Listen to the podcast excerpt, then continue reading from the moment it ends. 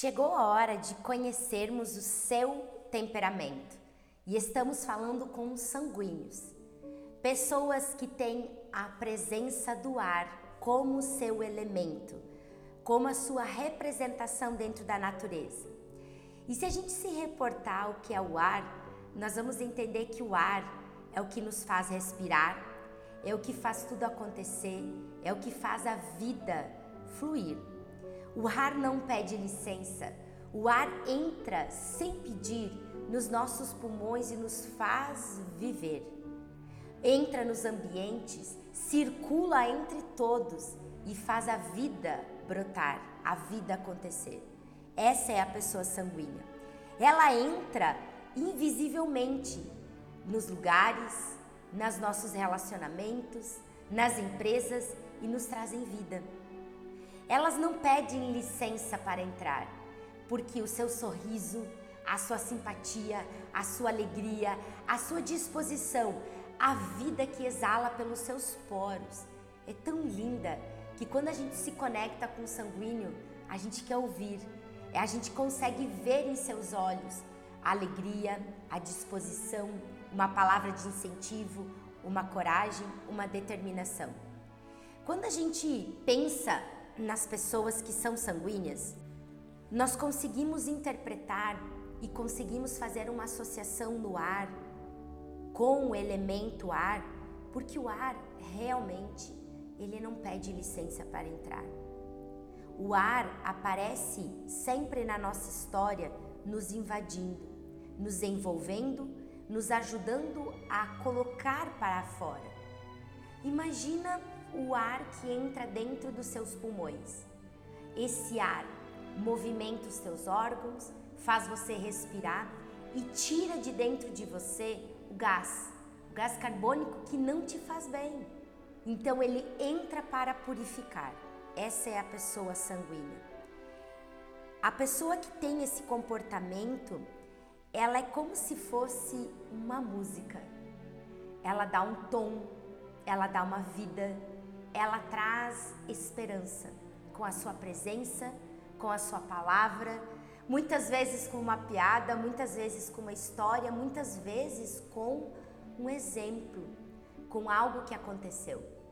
E eu não estou falando que um sanguíneo é um piadista, não, mas ele é um motivador, ele é um engajador, ele é uma pessoa que inspira. As suas maiores características é ser quente, e ao mesmo tempo úmido. Então, quando ele é quente, o quente ele chega, o, o quente expande. Você sempre vai ver um sanguíneo se movimentando com os braços, com os olhos, com o corpo, falando alto, se, se relacionando com você e te envolvendo. Porque a umidade é a característica, é o elemento que envolve. Então imagina um macarrão que é seco, lá do mercado. E esse macarrão sendo seco, quando ele recebe a água, ele se torna úmido, maleável, flexível, onde você consegue enrolar ele num garfo e comer.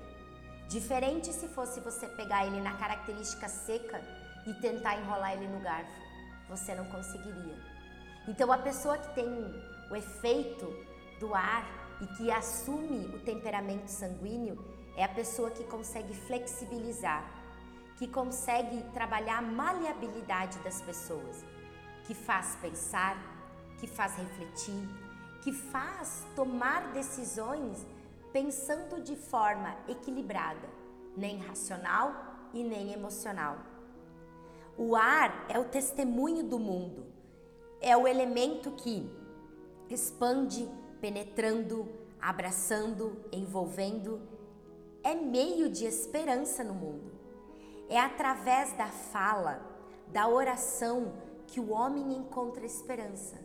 E a gente só consegue falar, e a gente só consegue orar, e a gente só consegue ter música porque o ar está no meio de tudo isso.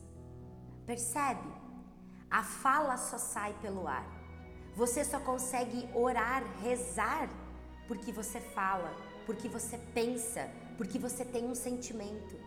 Você só ouve a música porque é o ar que penetra os instrumentos e faz com que a música aconteça. O ar é místico, a pessoa sanguínea é mística. Ela não se guarda, ela expande, ela envolve, ela motiva, ela inspira. Parece às vezes até o louquinho do grupo, aquela pessoa que ora está assim, ora está assado, que não tem muitas vezes a necessidade de marcar, de colocar a sua opinião, de colocar a sua consideração, mas gosta de envolver, de ouvir todas as partes, de fazer com que as pessoas participem e se envolvam. Tem uma leveza naquilo que faz. Precisa sempre lembrar que ele é amado, pois, como ele não tem uma determinada forma, ele pode se esquecer de quão importante ele é de quão especial ele é para o mundo. A natureza do sanguíneo é lembrar a todo instante a importância que as pessoas têm no mundo, que os relacionamentos têm para as empresas, para os negócios, para a nossa existência. A pessoa que é sanguínea, ela usa palavras como um poeta que tenta compor um verso. E a fala dele nunca é definitiva. Ele não vai falar algo e vai se manter naquela palavra, mas ele vai se trabalhar a partir do que ele sente, a partir do que ele percebe, a partir do que ele compreende que aquele movimento, aquelas pessoas, aquele grupo, aquela empresa precisa.